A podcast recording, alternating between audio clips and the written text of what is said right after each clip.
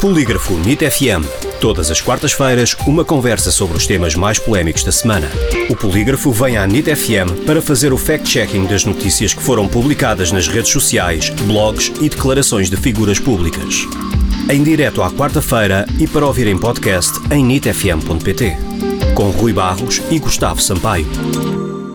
Bem-vindos a mais um Polígrafo NIT FM. Como sempre, temos o fact-checking semanal com o Gustavo Sampaio, o diretor adjunto do Polígrafo. Olá, Gustavo. Olá, Rui. Hoje começamos com um post que foi publicado no Facebook, onde se alega que aumentaram drasticamente após o início da vacinação as mortes por Covid-19 em Portugal. Este post tem algum fundamento?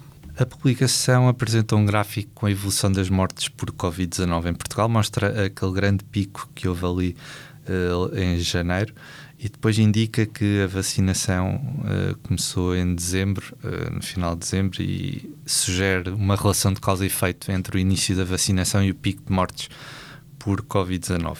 Estes dois factos isolados não são falsos, são verdadeiros. Houve aquele pico de morte e a vacinação começou uh, em, em dezembro, no final de, de dezembro. Uh, mas vamos uh, aos factos e como desconstruímos esta, esta publicação.